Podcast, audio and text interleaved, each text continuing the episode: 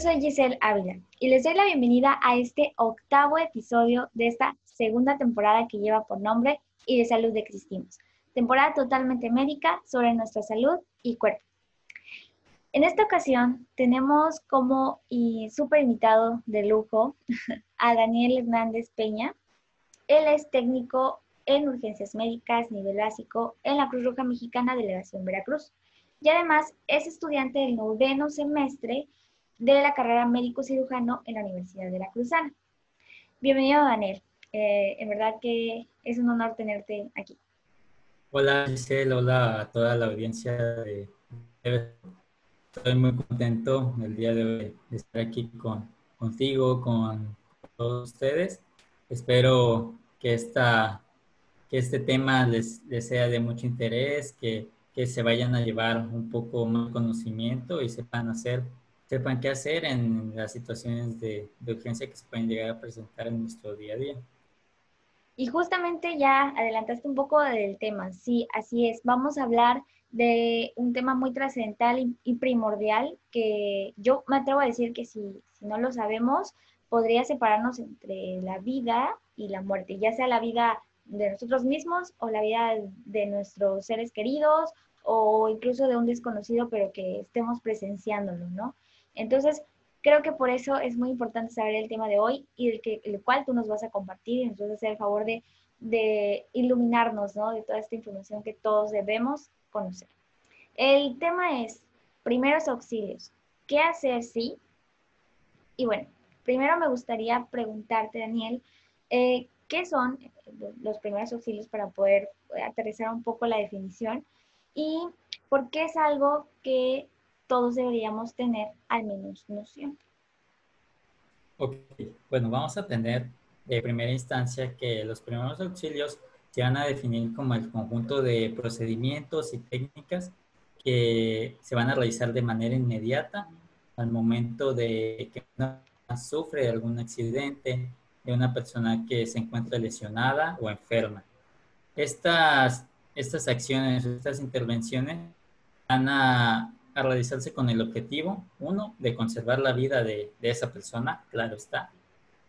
De dos, evitar las complicaciones tanto físicas como psicológicas, el ayudar a la recuperación de esas personas y, por supuesto, asegurar el traslado de estas a una institución de salud, a un hospital o, o con una persona que esté más capacitada para poder atender este tipo de situaciones.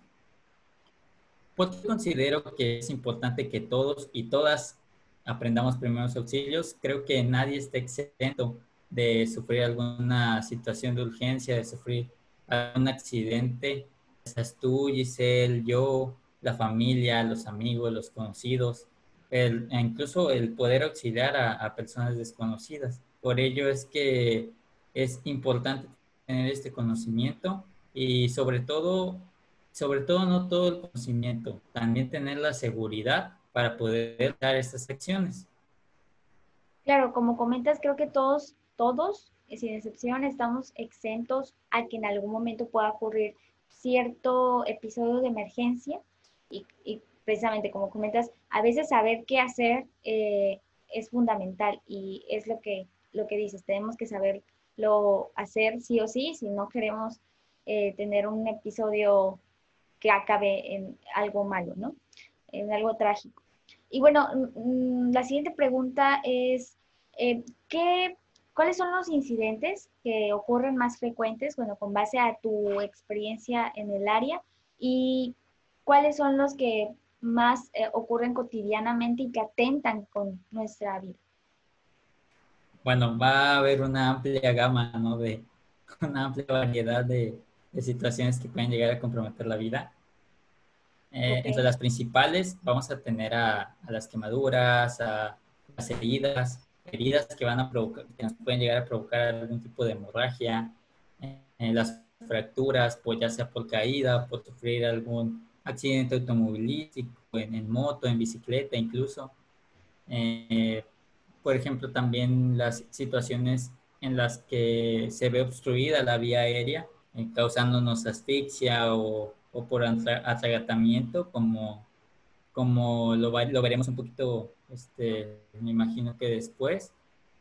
en las situaciones en las que las personas se encuentran inconscientes, vamos a, es importante que nosotros sepamos identificar cuando una persona está respirando, cuando no está respirando, este, en, las, en los lugares donde hay mucho, hace mucho calor, por ejemplo, en, en Veracruz, el, estar, los golpes de calor también son, son unas situaciones muy frecuentes, así como las, las convulsiones. Y esto por mencionar algunas situaciones de, de urgencia, de urgencia médica que, que se logran ver día con día. Ok, ok. Sí, supongo que sí hay una como extensa gama de, de, de, incidentes que ocurren y que van como trascendiendo según pues la, la, circunstancia en la que la persona estuvo expuesta, ¿no? Que queda, queda claro esa situación. Pero bueno, de esa amplia gama, me gustaría que nos cuentes algunos tips de al menos unos tres eh, de qué hacer, por ejemplo, si pasan estas situaciones, qué podríamos hacer al respecto para, pues, accionarnos, ¿no? Ok, bueno, me, gustaría enfatizar en, en, la maniobra de Heimlich, en el RCP y qué hacer en el caso de una hemorragia, que creo que son las, las situaciones que comprometen en mayor medida la, la, vida de las personas. Vamos a hablar primero de la maniobra de Heimlich, ¿ok? ¿Cómo vamos a poder realizar esta maniobra? Bueno, primeramente ocurre, la vamos a realizar en las personas que están sufriendo de obstrucción, puede ser parcial o total de la vía en las cuestiones de obstrucción parcial, normalmente las personas tienden a toser, ¿no? O sea, no sé si te ha pasado que sientes como se te atora, no sé, un, un, pedazo de alimento y enseguida empiezas a toser, a tratar de expulsarlo. Entonces, creo que este, en estos casos puedes llegar a desencadenar una obstrucción de tipo parcial. Sin embargo, el panorama cambia cuando es una obstrucción de tipo total. En, en, esta, en estas ocasiones vamos a tener diferentes signos que nosotros vamos a poder apreciar en, en, los, en las víctimas.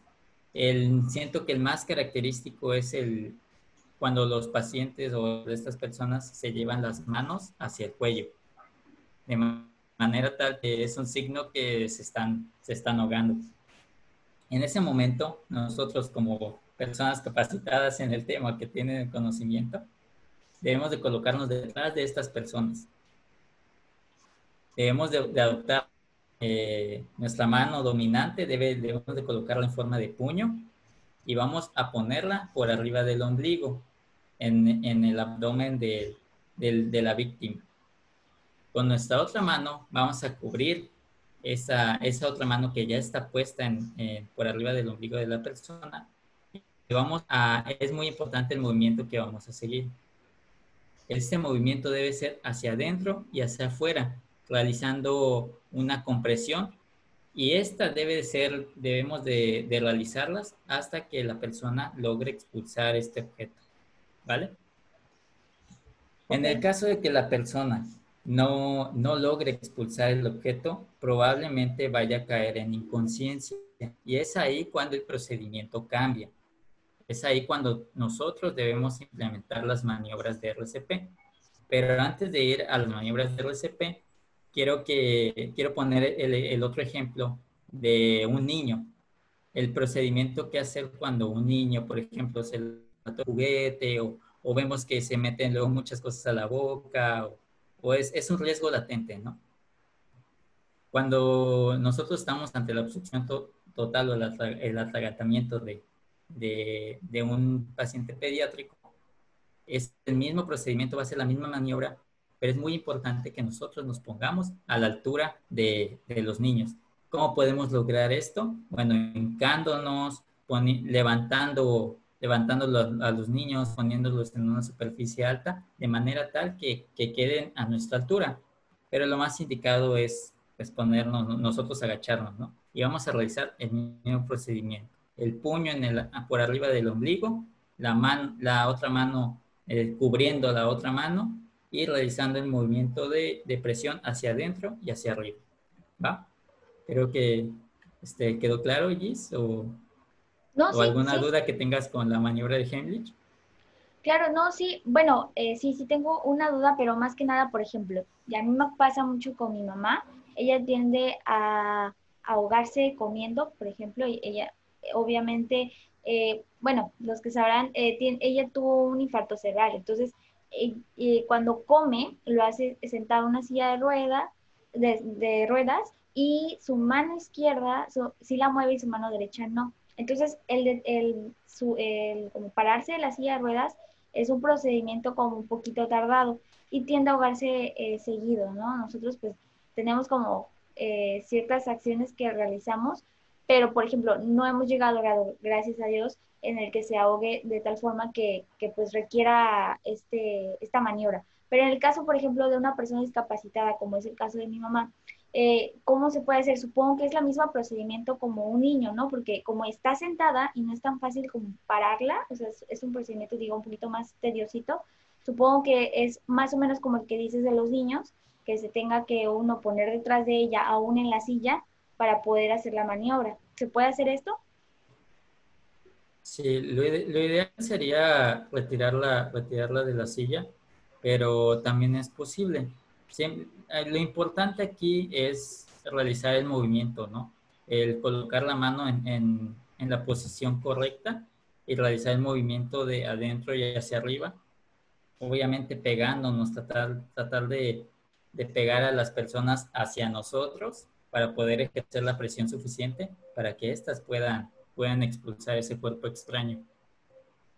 Ok, o sea, eh, creo que la, la, parte entonces más importante quiero entender es el hacer la maniobra correcta, o sea, de la posición de las manos y hacia adentro. Así es. Sí, esa, esa es, la, es la clave, ¿no? En, en la maniobra de Heimlich. Ok, y hay una, bueno, me comentabas, ¿no? Pero hay una eh, posición, no, bueno, no posición, más bien como eh, alguna manera en que lo podamos hacer erróneamente o que lleguemos a poder lastimar a la persona que lo está teniendo o simplemente poniendo la colocación de las manos adecuada, eh, no corremos el peligro de lastimar a la, persona que lo estamos auxiliando. No, siempre y cuando este, sepamos dónde colocar, dónde colocar las manos, eh, que es siempre debemos de, de, grabarnos que es por arriba del ombligo. No, no hay otro, otro lugar en el que se pueda aplicar, a menos, claro, que esa persona caiga en inconsciencia, que ahí la pues ya es una maniobra completamente distinta a la, a la maniobra de Heimlich. Ok, y bueno, si nos puedes comentar qué hacer, por ejemplo, si esta persona cae inconsciente, que, ¿cuál sería el siguiente procedimiento? Bueno, cuando una persona, tenemos una persona inconsciente, ya sea por atragantamiento o, por alguna otra situación o alguna otra enfermedad, nosotros debemos de, verificar de primera instancia eh, el estado de conciencia de la persona. Nos vamos a acercar a esa persona y vamos a buscar de estimularla de manera verbal. ¿Cómo vamos a, poder hacer esto? Golpeando, golpeando sus hombros y diciendo, por ejemplo, Señor, señora, ¿se encuentra bien? Eh, o Señor, señor, ¿me escucha? Este, entonces, si esa persona no nos contesta, vamos a pasar al siguiente paso, verificar si, esa, si está respirando o si no está respirando. ¿Cómo vamos a, poder apreciar esto? Vamos a realizar una maniobra llamada inclinación de cabeza, levantamiento de mentón. ¿Ok? Ok. Una vez que nosotros hacemos esta maniobra, nos vamos a acercar a la persona con el fin de tratar de escuchar sus respiraciones y a su vez estar viendo a su, a su pecho, a ver si está teniendo esa, esa expansión que nosotros tenemos al expirar o al inspirar. Si, si en ese momento esa persona vemos que está respirando, lo ideal aquí es ponerla de lado y llamar a una ambulancia. ¿A qué número vamos a llamar? Al 911. ¿Ok? El otro panorama en el que la persona no se encuentra respirando, bueno, vamos a proceder a verificar su pulso. ¿Dónde podemos checar el pulso? Eh, como punto de referencia lo vamos a, checar en el cuello, vamos a checar el pulso carotidio. A un lado de la conocida manzana de Adán puede, puede ser. Si nosotros vemos que la persona no está respirando inmediatamente, ya sea, ya sea que tú lo hagas o que delegues a otra persona para, para que llame y active el sistema médico de emergencias, llamando al 911. ¿Qué van a decir al momento de la llamada?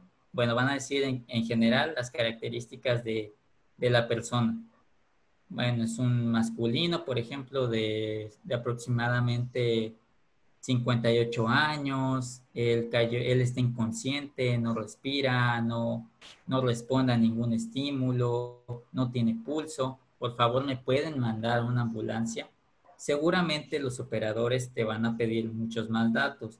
Por eso es importante que delegues a otra persona, ya que mientras, mientras empieces las, la reanimación cardiopulmonar de manera más pronta, es, se ve un mejor pronóstico para, para la víctima. ¿Y dónde vamos a realizar eh, la, la, maniobra de RCP? Que es lo que sigue. Nosotros vamos a imaginar una línea, línea imaginaria que va de, de pezón a pezón. Y en el punto medio, así como están, están viendo en las imágenes de, de la pantalla, vamos a colocar nuestra mano dominante y vamos a sobreponer la otra. Es muy importante que nuestra posición sea con los brazos rectos y la espalda recta. Vamos a comenzar las compresiones a qué ritmo. Vamos a dar aproximadamente de 100 a 120 compresiones por minuto. ¿Y a qué profundidad se estarán preguntando? Vamos a, vamos a tener que realizar estas compresiones aproximadamente 5 centímetros. Pero es muy importante que nosotros dejemos entre cada compresión eh, que el tórax se vuelva a expandir. O sea, para, para poder decir que estamos realizando compresiones de calidad. ¿Quedó, quedó claro, Giselle, o, tienes alguna duda? Sí, justamente te iba a preguntar, eh, ¿cuándo debemos de o dejar de hacer las compresiones? O sea, ¿hasta qué momento podemos parar de hacerlas? Ok, bueno, lo, ideal es que las compresiones dejemos de darlas hasta que llegue un personal capacitado, que llegue o en su defecto que llegue la, ambulancia que se había solicitado al momento de activar el sistema médico de emergencia. Eh, sí es importante y quiero recalcar mucho que, que debemos de realizar las compresiones al, ritmo que, que, les mencioné. Eh, se pone de ejemplo algo quizá cómico, este, que, que se siga el ritmo de Staying Alive, la, la canción de los VGs, eh, para, para pues, no perder el ritmo de, en el que se tiene que realizar eh, la reanimación cardiopulmonar. Es también como, como un comentario extra que, que luego se menciona en los, en los cursos de instrucción. No, y está muy bien porque puede parecer algo como, como dices, cómico, pero pero así podemos, bueno, nosotros que no sabemos tal vez tanto, eh, podemos recordar con facilidad el ritmo de la canción y saber cómo sería el, el, ritmo que tenemos que seguir con las compresiones. Sí, así es. Eh, existe también otra, pues otra metodología para, para realizar el procedimiento, que es realizar 30 compresiones por las ventilaciones durante 5 ciclos. Pero en realidad lo que, lo que más importa en, las, en la reanimación cardiopulmonar son las compresiones torácicas. Por eso es que pues, debemos asegurarnos de cumplir con, con el patrón o el ritmo que, que les mencioné anteriormente. Ok, perfecto. Y bueno, me gustaría también preguntarte, sabemos que, por ejemplo, una quemadura eh, también pasa muy frecuente. Eh, yo creo que incluso en los niños también puede llegar un poco a suceder más, o, eso puedo llegar a imaginar. Pero, ¿qué pasa? Por ejemplo, cuando es una quemadura, cuando es algo, algo así como que pasa en nuestra piel, alguna erupción en nuestra piel eh, de emergencia, supongo que debemos de tener en este caso un kit de primeros auxilios. En este, eh, ¿Tú qué nos recomendarías que debemos tener en nuestro kit y como en, en, qué, en qué lugares es necesario 100% tener este kit? Bueno, respondiendo primero lo de, lo de la, quemadura, lo ideal en las quemaduras de primera instancia es retirar, retirar la, la porción del cuerpo que está recibiendo pues, la lesión, o sea, retirarlo de la fuente de calor ¿Qué debemos de hacer en las quemaduras? De, de manera inmediata prácticamente, eh, irrigar esa, lesión con, agua. No debemos de aplicar, eh, yo he escuchado por ahí este café o, mayonesa o alguna crema. No, realmente no, no se debe aplicar nada. Esto solo, solo va a complicar la, quemadura. Eh, algo, una vez que nosotros irrigamos o, o, echamos agua a la lesión durante, es muy importante que sea durante 10 minutos eh, aproximadamente, la podemos cubrir con, con, una bolsa de plástico para, a manera de, de, proteger, de proteger la herida. Esto en, en cuanto recibe o antes de recibir una atención más especializada. Y referente al kit de primeros auxilios, ¿qué considero yo que es lo básico que debe tener un kit? Bueno, debe, debe tener guantes de látex o guantes de plástico, este, algunas soluciones para, para limpiar las heridas, por ejemplo, alcohol al 70%, agua oxigenada, yodopovidona. Eh, en algunos kits he visto que, que ponen jabón neutro también, es muy bueno para, para limpiar las heridas.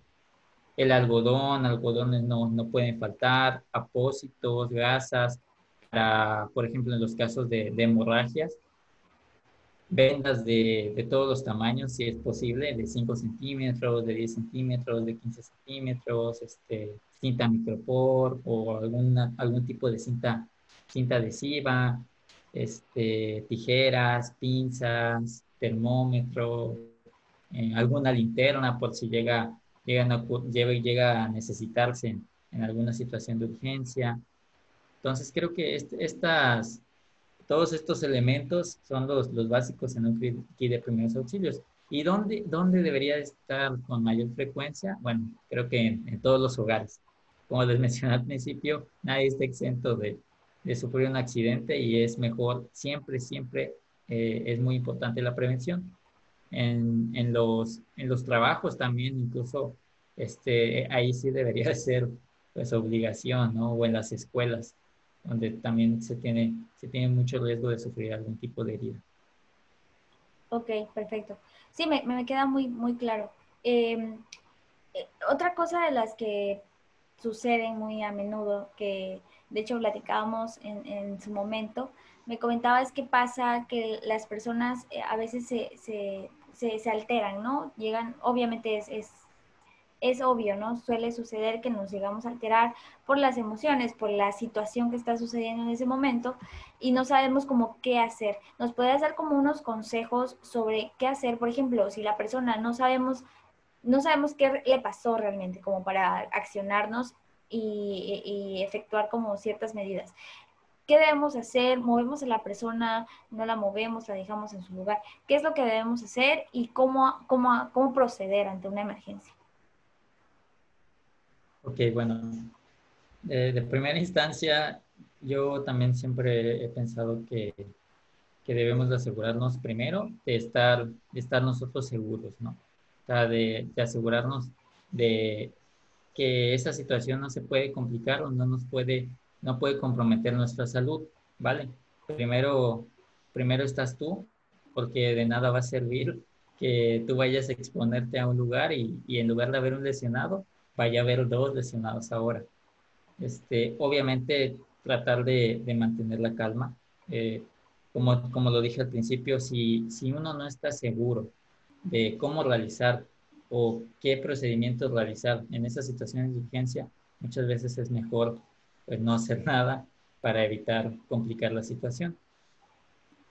En cuestión de, de mover a, los, a las víctimas en, en, los accidentes, por ejemplo, automovilísticos, no, no es lo ideal. ¿okay? Nosotros no sabemos si esa persona tiene, tiene una fractura o tiene alguna lesión en, en un órgano interno. Eh, por ello es que debemos de esperar de primera instancia al personal capacitado algo que pareciera que es, es, menospreciado es el llamar. O sea, créeme que, que con, una, con una simple llamada tú puedes estarle salvando la, vida a alguien. ¿Ok? Creo que el saber el número de emergencia, el 911, el pues tener al menos, quizá tú no tienes este, un celular, puede ser, pero pedirle a alguien que hable, o sea, creo que eso, eso hace la diferencia. Esas pequeñas acciones pueden llegar a salvar vidas. Ok, perfecto. Sí, toda la razón. Justamente eh, me comentabas alguna vez que hay una app, una aplicación de la Cruz Roja donde podemos ver si hay este, o sea, por ejemplo, qué procedimiento seguir. No sé si nos puedes contar un poco al respecto. Sí, mira, este, de hecho, es una, es una aplicación, la pueden buscar en, en Play Store. Está disponible, es una aplicación gratuita. En esta, en esta se nos es para público en general. Nos enseñan qué hacer en, los diferentes tipos de emergencias o, los diferentes tipos de urgencia que, en las, a las que nos podemos enfrentar, como las que les mencioné en el principio. Es una aplicación bastante sencilla, incluso eh, yo recuerdo que, que, trae, trae como pruebas para verificar el, conocimiento, si te, quedó, si te quedó claro la información que viene ahí en la teoría y eso. Entonces creo que es algo que, que está al alcance de todos. O bien, si, si, a ustedes les interesa el tema, si, si quieren saber un poco más de esto, hay, hay muchos cursos en, la, en las delegaciones de la Cruz Roja, se suelen dar cursos de, de primeros auxilios. Eh, yo sí, sí lo recomiendo, sí recomiendo que, que si se tiene la disponibilidad, no, no debería problema el, por qué no acudir para, para capacitarte en, en, este tema tan importante. Sí, qué bueno que lo mencionas. Justo es lo que también te iba a preguntar, que si hay algún curso que podríamos tomar directamente en la Cruz Roja para poder como hacer más grande el conocimiento y estar atentos, ¿no? Ante cualquier situación. Entonces, es muy importante lo que mencionas y eso de la aplicación también, porque considero que es tenerlo a la mano, el celular lo tenemos como muy a la mano todo el tiempo. Entonces, tener una herramienta tan importante a la mano, mm, como, como dijiste, nos puede salvar la, la vida. Sí, así es, dice. Entonces, eh, bueno, Daniel, con esto me gustaría como cerrar el, episodio de hoy. Ah, sino antes agradecerte el, que estés aquí a, ayudándonos, ¿no? A, hacer un poquito más efectiva esta información, explicándonos un poco más. Sé que, como comentas, una, es una información amplia que, que sí abarca muchas áreas, pero lo resumiste de una manera muy, muy efectiva que de seguro nos va a servir a todos los que estamos escuchándote. Y bueno, me gustaría que nos comentes si podemos seguirte en alguna, en alguna red social como Facebook, Instagram, donde te podemos encontrar. Sí, bueno, yo en, Facebook estoy como Daniel Hernández, solo sin el acento en la A. Así me pueden encontrar en, Facebook, en Instagram. Estoy como arroba guion bajo Daniel HDZ. Eh, igual, estoy para a su disposición para cualquier duda que tengan referente al tema, algún tema de medicina. Créanme que, estoy en toda la disponibilidad de, de poder brindar ese poco o mucho conocimiento que, que pues he adquirido con, con el paso de los años. Muchas gracias, Daniel, por, por la disposición. Y bueno, a todos los que escucharon, muchas gracias por estar aquí, los que escucharon y vieron. Y los espero en el próximo episodio de Debes saberlo.